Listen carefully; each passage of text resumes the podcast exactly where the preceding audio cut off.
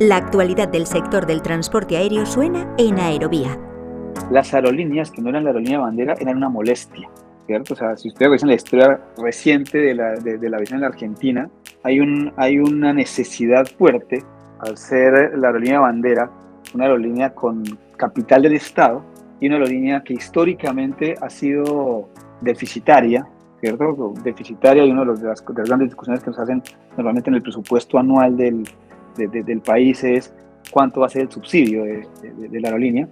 Cuando tienes un tipo de gestión de esas, tu problema no está dentro, tu problema está afuera, ¿cierto? Es, tu problema no es cómo hago, cómo hago bien mi trabajo para, que, para manejar bien las finanzas de la compañía, sino mi problema es, uy, es que el de allá me está dañando. Entonces antes era un LATAM, cualquiera que venía era como un problema para la aerolínea.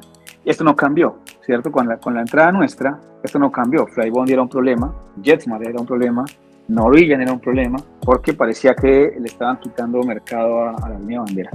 ¿Quieres escuchar esta entrevista completa? Descarga ya el último capítulo de Aerovía